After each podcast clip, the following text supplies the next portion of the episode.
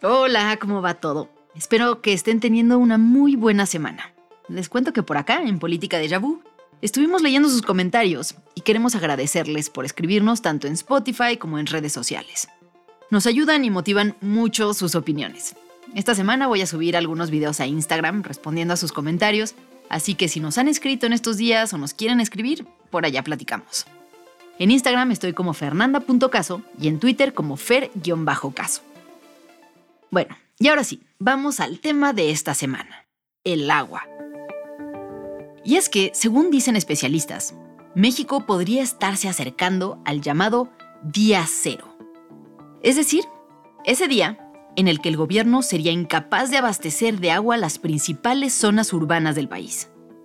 Según datos del IMCO, el 65% del territorio nacional padece sequías, con lo que 1.613 municipios están padeciendo escasez de agua. Y una de las regiones más afectadas es la zona metropolitana del Valle de México. El asentamiento urbano más grande de América Latina y uno de los más grandes del mundo está a punto de ser insostenible. Nada más y nada menos que por falta de agua. Se calcula que la ciudad podría llegar a un punto crítico entre abril y agosto de este año. ¿Es esta la primera vez que la Ciudad de México atraviesa una crisis relacionada con el agua? ¿O estamos ante un caso de política de Yabú? Política de Yabú.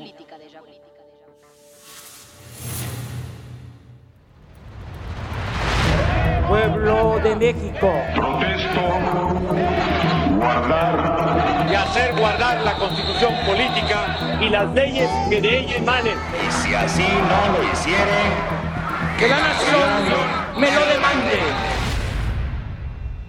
Yo soy Fernanda Caso y este es un episodio de Política de Yabú para N Podcast. Recuerda darle clic al botón de seguir para enterarte cuando salga un nuevo episodio y no olvides seguirnos en redes sociales.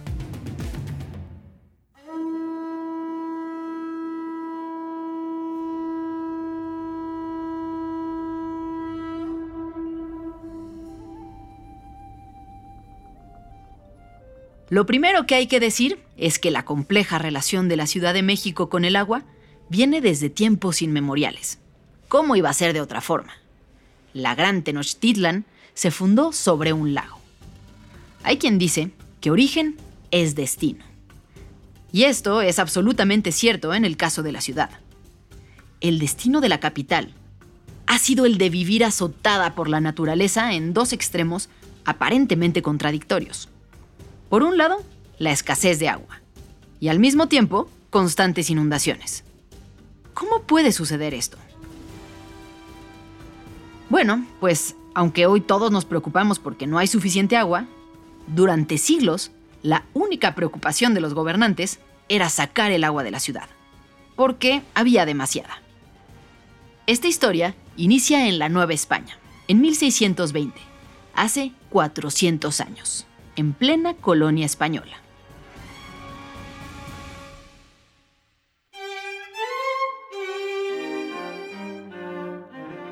Para este momento, ya habían pasado dos o hasta tres generaciones desde la conquista.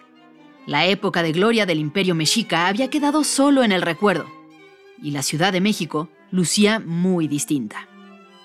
Los españoles habían hecho un trabajo monumental para transformarla y hacerla parecer lo que ellos consideraban un poco más europea.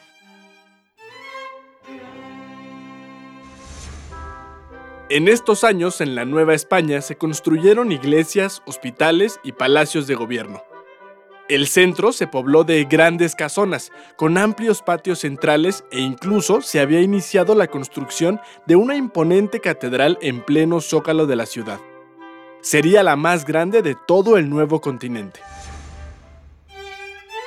Y entre las obras de ingeniería urbana que presumían, una les había costado especial esfuerzo el sistema de desagüe que servía para sacar el agua de la ciudad al encauzar los ríos, deshacerse de los canales que recorrían la ciudad antes de la conquista y secar el terreno para construir una ciudad en forma, como las que ellos conocían.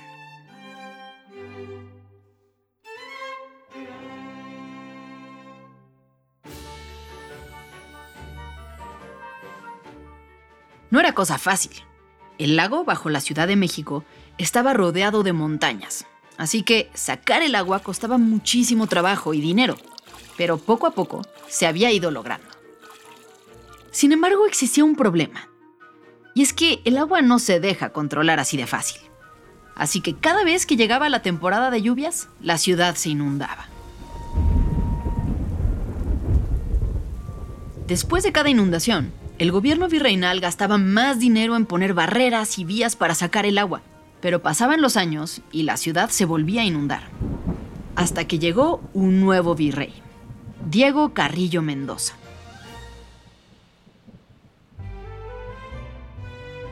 Este virrey era un hombre escéptico que dudaba de todo lo que habían hecho sus antecesores. Y por lo visto, además de desconfiado, era bastante tonto. Carrillo Mendoza se dejó convencer por funcionarios que querían recortar gastos y decidió dejar de dar mantenimiento al desagüe y hacer algo que hoy parece absurdo. Exigió destruir el principal control de agua que se había edificado hasta ese momento. La instrucción iba más o menos así.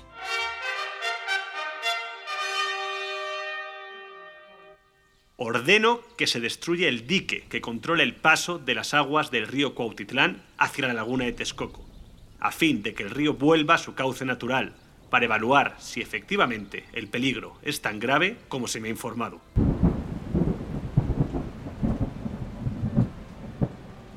Frente a las miradas atónitas de los expertos de la época y los intentos frustrados de convencerlo de que era una pésima decisión, el virrey pidió que se destruyera el dique que contenía el flujo del agua hacia el lago de Texcoco, con el único objetivo de ver si era realmente necesario o no. Fue la receta para el desastre. Poco tiempo más tarde vino la tragedia. El 21 de septiembre de 1629 inició una tormenta sin precedentes duró dos días enteros. Las lagunas y ríos se desbordaron y las calles de la Ciudad de México empezaron a inundarse. El nivel del agua llegó a ser de más de dos metros de altura, cubriendo casas, comercios y grandes monumentos. Se calcula que la ciudad quedó bajo el agua durante los siguientes cinco años. Esta inundación provocó la muerte de cerca de 30.000 personas. Es la inundación más grande de la que se tiene registro en México y marcó una ruta sin retorno para la ciudad. De la peor manera posible, se confirmó que era necesario sacar el agua del valle para evitar tragedias. Como dato curioso, hay hoy en día una escultura de la cabeza de un león en la calle de Madero en el centro histórico que marca la altura a la que llegó el agua en aquella inundación. Pues bueno, durante la colonia y en los primeros años del México independiente, se construyeron algunos acueductos, diques, sistemas de desagüe y los primeros alcantarillados, que sí mejoraron la situación, pero no fueron suficientes para contener las inundaciones. Hasta que llegó Porfirio Díaz y se tomó el problema muy en serio.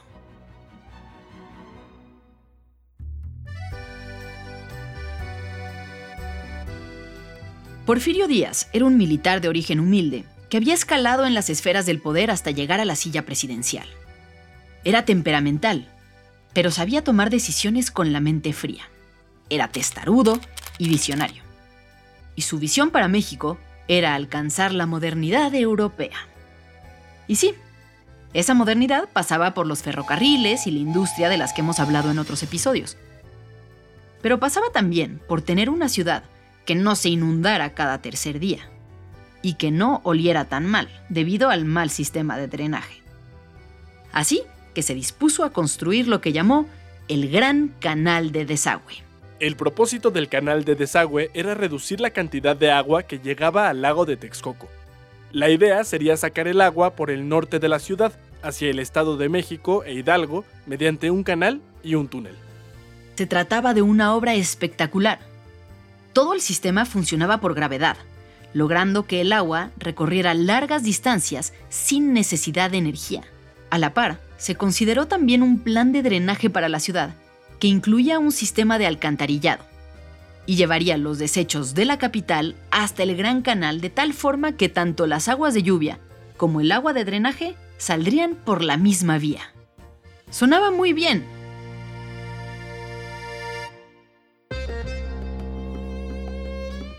Pero, ¿mezclar el agua limpia de lluvia con el agua de drenaje en serio era buena idea? Pues no. Tal vez en ese momento nadie lo pensó mucho, pero no era una buena idea. Y sin embargo, se hizo. Y es algo que no se ha corregido. La Ciudad de México sigue mezclando miles de litros de agua de lluvia y de ríos diarios con los desechos de la ciudad para sacarla por los canales hasta el día de hoy. Pero volvamos a la historia. Porfirio Díaz y los primeros gobiernos después de la revolución echaron a andar este sistema de desagüe que supuestamente iba a solucionar todos los problemas de inundaciones.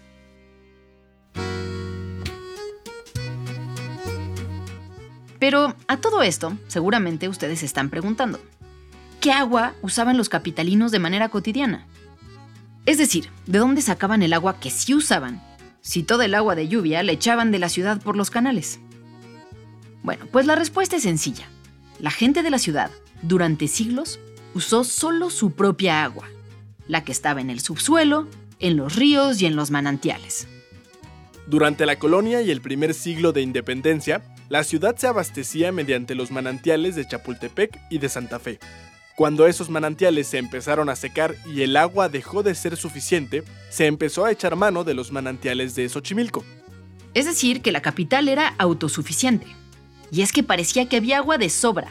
Se construían pozos y seguía saliendo agua. No había necesidad de preocuparse. Hasta que un fenómeno que nadie imaginaba empezó a suceder.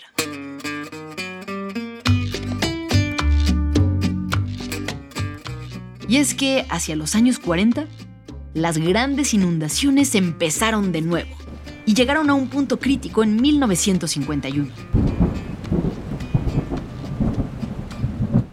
El 16 de julio, la ciudad amaneció bajo el agua.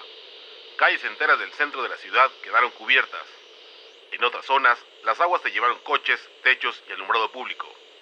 Había áreas donde el nivel del agua era tan alto que la gente se tenía que transportar en lanchas de madera y balsas de hule. ¿Qué estaba pasando? ¿No que las inundaciones se habían terminado con el gran canal de Porfirio Díaz? Pues no. Una vez más, la naturaleza se imponía. La ciudad se estaba empezando a hundir. Y es que durante años habíamos sacado agua de los acuíferos debajo de la ciudad. Al bajar el nivel de estos acuíferos, la ciudad se estaba quedando sin soporte. Esto hizo que el famoso sistema de desagüe de Porfirio Díaz, que funcionaba por fuerza de gravedad, dejara de servir porque las alcantarillas de la ciudad ahora estaban 4 metros más abajo que el canal. Así que la gravedad ahora traía más agua a la ciudad en lugar de sacarla. La ciudad era de nuevo un gran recipiente sin salida. La situación era un desastre y era demasiado tarde para las reflexiones. Había que actuar. Así que los gobiernos siguientes tomaron medidas urgentes, y la primera de ellas fue terminar de entubar todos los ríos que cruzaban la ciudad para evitar desbordamientos. Entre los ríos entubados estuvieron Churubusco, La Magdalena, San Ángel, Tequilasco, Barranca del Muerto, Mixcuac, La Piedad, Becerra, Tacubaya, Consulado, San Joaquín y Miramontes. A la par, se hizo un nuevo sistema de drenaje, aún más profundo, y se planteó también la necesidad de dejar de sacar tanta agua de los mantos acuíferos de la ciudad. Ahora era necesario traer agua de fuera de la cuenca. Y lo primero que se planteó fue el sistema Lerma, agua disponible cerca de la ciudad, en el Estado de México. Pero el problema fue que la Ciudad de México siguió creciendo a pasos agigantados. Cada vez había más habitantes, comercios e industria, y cada vez se consumía más agua. Según datos del INEGI, en 1940, en el Distrito Federal vivían 1.8 millones de personas. Para 1980 ya eran casi 9 millones de personas. Al mismo tiempo, cada vez se construían más calles, y con cada metro de concreto adicional, la ciudad se quedaba con menos tierra, bosque y campo que sirvieran para captar agua de lluvia y regenerar los mantos acuíferos.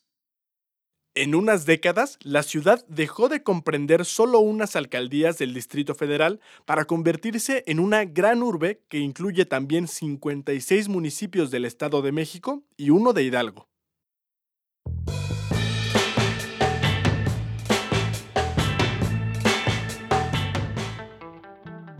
Muy pronto el sistema Lerma dejó de ser suficiente. Así que se propuso una obra aún más ambiciosa, el famoso sistema Kutsamala. Probablemente hayan oído hablar de él. La idea con este nuevo sistema era ya no traer agua de aquí cerquita.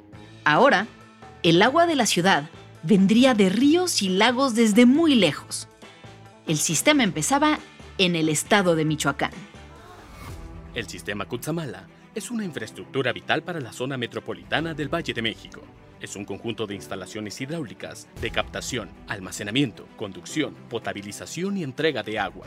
Se extiende por las entidades de Michoacán, el Estado de México y la Ciudad de México. El sistema Kutsamala, que se terminó de construir en los años 90, es una obra de ingeniería impresionante.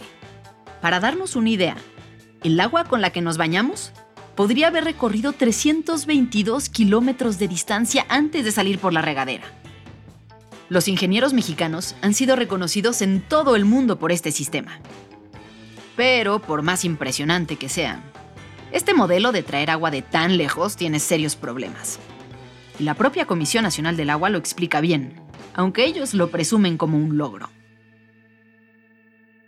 Cuenta con seis plantas de bombeo que, en conjunto, emplean 1.384 millones de kilowatts hora durante un año, el equivalente a la energía que consume la ciudad de Puebla en el mismo tiempo.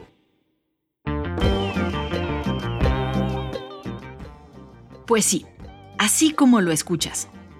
Traer el agua desde tan lejos requiere muchísima energía.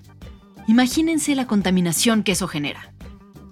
¿Por qué se necesita tanta energía? Pues por las mismas razones geográficas que hacen que la Ciudad de México sea un lugar tan complejo. Estamos rodeados de montañas. Para que el agua llegue a la ciudad, tiene que subir a una altura de 2.700 metros sobre el nivel del mar, para después bajar al valle. Hoy, del sistema Cutzamala y Lerma juntos, se trae menos de la mitad del agua que se usa en la ciudad. La fuente de agua más importante siguen siendo los mantos acuíferos y manantiales locales. Porque sí, aunque todo mundo supiera que la ciudad se estaba hundiendo, y aunque cada vez hubiera menos agua en los acuíferos, nunca dejamos de explotar el subsuelo en cantidades desproporcionadas, hasta el día de hoy.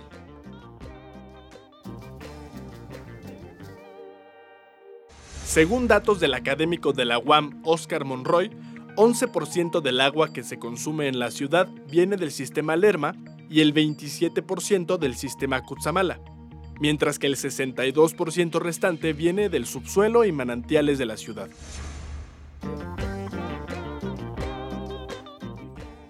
En realidad es muy difícil saber con exactitud cuánta agua viene de cada sistema porque las mediciones no son muy confiables.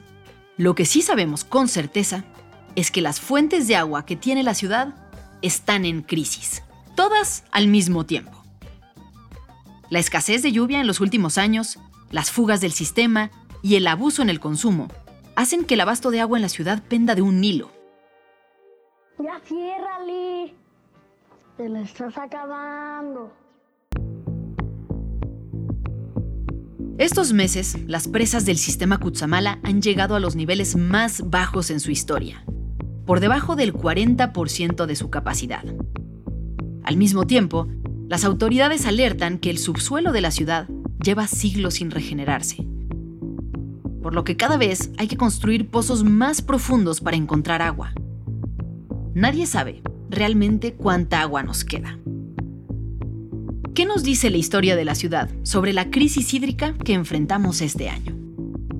Pues lo que fue el Anáhuac, eh, que significa sitio junto al agua, ya no es Anáhuac. Hemos destruido toda el agua superficial, ríos, manantiales, lagos, bosques, y hoy estamos frente a un riesgo, frente a una amenaza real, Fernando. Estamos escuchando al ingeniero José Luis Luege Tamargo. Él fue director de la Comisión Nacional de Agua, la CONAGUA. Hoy es presidente de Ciudad Posible, un think tank enfocado en políticas públicas para la zona metropolitana. Y bueno, nos planteas un escenario, pues, preocupante, ¿no? Que ya simplemente nos acabamos el agua que había. ¿Es posible medir cuántos días le quedan a la ciudad? ¿Hay estimaciones de cuándo podríamos estar enfrentando lo que llaman el día cero? Pues mira, lo, que han estado hablando últimamente del día cero no, no tiene realmente un fundamento técnico, porque hablan del día cero, Fer, en función de Cutzamala. O sea, todos sabemos que producto de la sequía del año pasado, de una mala administración del sistema, de una deforestación en la parte alta de Cutzamala, presencia del crimen organizado, muchos problemas que se deben de atacar en Cutzamala, pues la realidad es que Cutzamala, junto con Lerma, que son las dos fuentes externas, representan el 30% de abastecimiento de toda la zona metropolitana. El 70% realmente viene del acuífero. El anuncio que recientemente hizo la Conagua, el sistema de aguas de la Ciudad de México y la Comisión Estatal del Agua es eh, decir que ellos van a ampliar la, extracción de agua del acuífero, es decir, lo que deje de dar Cutzamala, de alguna forma van a tratar de subsanarlo, rehabilitando pozos, reperforando pozos y perforando nuevos pozos, lo cual nos lleva al problema real, que es el acuífero, que representa el 70% del abastecimiento de la ciudad. Entonces, este día cero, que están hablando de julio, se refieren a Cutzamala exclusivamente, pero en realidad el problema que nosotros estamos planteando, que sí es verdaderamente crítico, es el acuífero. Yo le llamo a esta crisis de Cutzamala como la última llamada de una catástrofe inmanejable. Ahora, si el problema principal es el acuífero, ¿hay alguna estimación de cuánta agua queda ahí?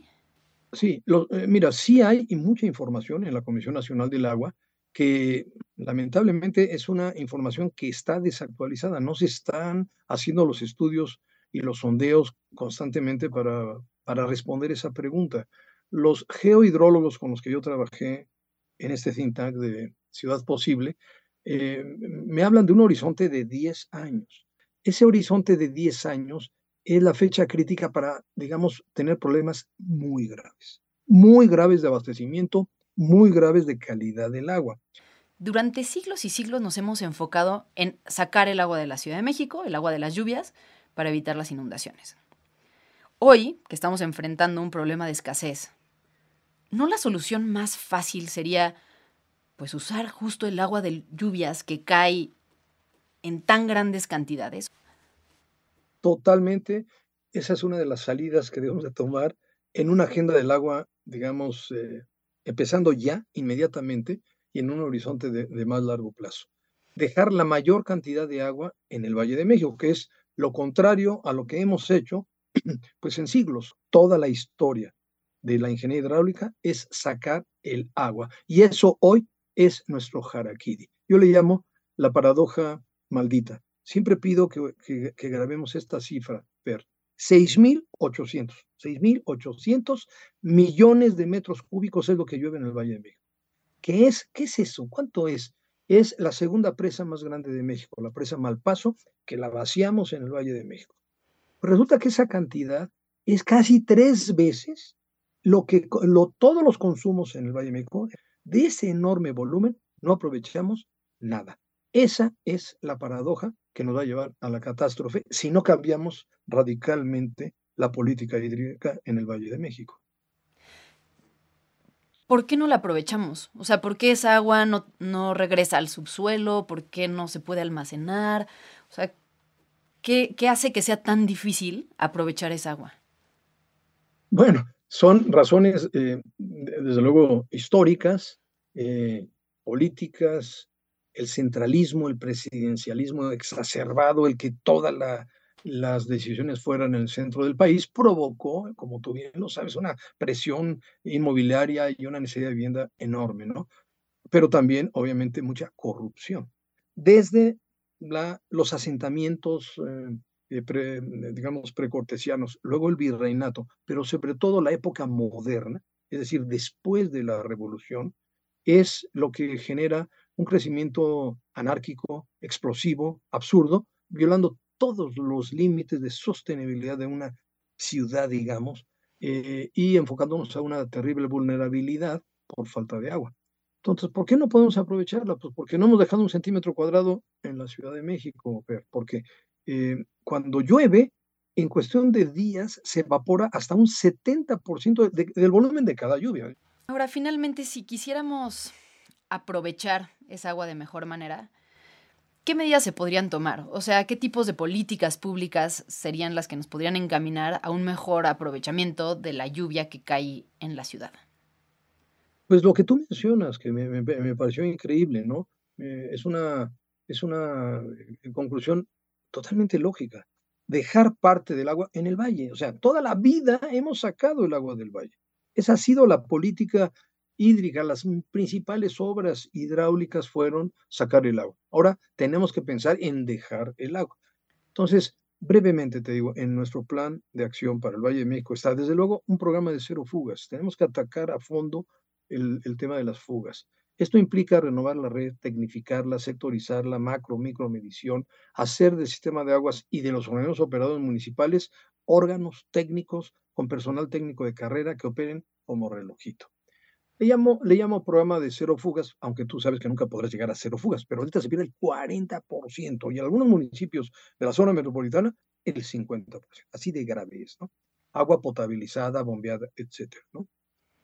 Desde luego esto implica eh, mucha atención en Cutzamala y Lerma. Hay que invertir mucho para recuperar y mantener en buen, en buen nivel los dos sistemas. En Cutzamala hay narco en la parte alta, hay tala ilegal, hay asentamientos irregulares, están tomando el agua de los canales comprometidos para, para la Ciudad de México. Bueno, ese es el primer eh, asunto. Perdón que me, me extiendo muy rápidamente.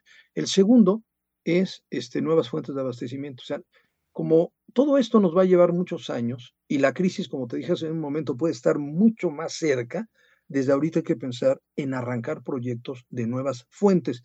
El más importante es el que tú propones, dejar parte del agua de lluvia aquí. ¿Cómo podemos hacer eso? Yo desde luego apoyo todas las iniciativas de la gente, sobre todo jóvenes, de captar agua en los techos. Eso es muy bueno. Principalmente en zonas comerciales, zonas industriales, donde tienes mucha superficie de techo. Pero lo más importante eh, consiste en que tenemos algunas presas y algunas áreas todavía susceptibles de captar agua. Eh, seguramente conoces la presa Madín, en la zona de fuentes de satélite, que se está potabilizando agua. Sigue la presa de Guadalupe, eh, que está entre Atizapán y Villa Nicolás Romero. Luego está la presa de la Concepción, entre Pozotlán, y luego está la presa Zumpango. Nuestra propuesta es aprovechar lo que se llama el tratamiento indirecto, que estudiamos este, la, técnica eh, de, potabilización indirecta de Singapur, que consiste, tú las aguas negras de los drenajes las llevas a plantas de tratamiento primario. Esa agua tratada la descargas en la presa, donde tienes un espacio y una oxigenación, y luego a la salida pones plantas potabilizadoras, es decir, no pasas de aguas negras a agua potable, sino de agua negra a la presa y luego agua potable. Y la última zona importantísima es Texcoco. Yo sigo insistiendo que Texcoco tiene el espacio tanto para regular como para captar agua de lluvia. Y el último, para terminar, el último proyecto que quizás sea el más importante, pero a la vez el más complicado, es restauración ecológica. O sea, el Valle de México requiere recuperar sus bosques, recuperar las zonas de recarga al máximo posible. Hay zonas que hemos invadido que nunca debieron urbanizarse, que se, invadieron por corrupción. Por ejemplo, el Ajusco Medio, en los años 80. Es una corrupción espantosa que venía desde la presidencia. Impresionante. Entonces, estoy hablando de una agenda de miles y miles de millones de dólares de que es imposible hacerlo en, menos de 20 años y que es la única, la única forma de hacer sostenible la Ciudad de México o ser, que sea viable en los próximos 20 años. Yo, yo digo, es la última llamada, Fer. O lo hacemos o vamos al precipicio. Pues, como ya escucharon, estamos ante una situación crítica que además está sucediendo justamente en plena temporada electoral. Será momento para que los candidatos tomen la conciencia y los compromisos que se requieren para corregir el rumbo. Nos escuchamos la próxima semana en el siguiente episodio de Política de Vu. No olviden seguir las redes sociales de N+, compartir este episodio con sus amigos o conocidos a los que les gusta la política o que solo quieran estar más enterados. Y les dejamos una encuesta en Spotify. Díganos lo que piensan. Si quieren saber más de este tema, les dejamos algunas ligas en la descripción del episodio. Que tengan una muy buena semana.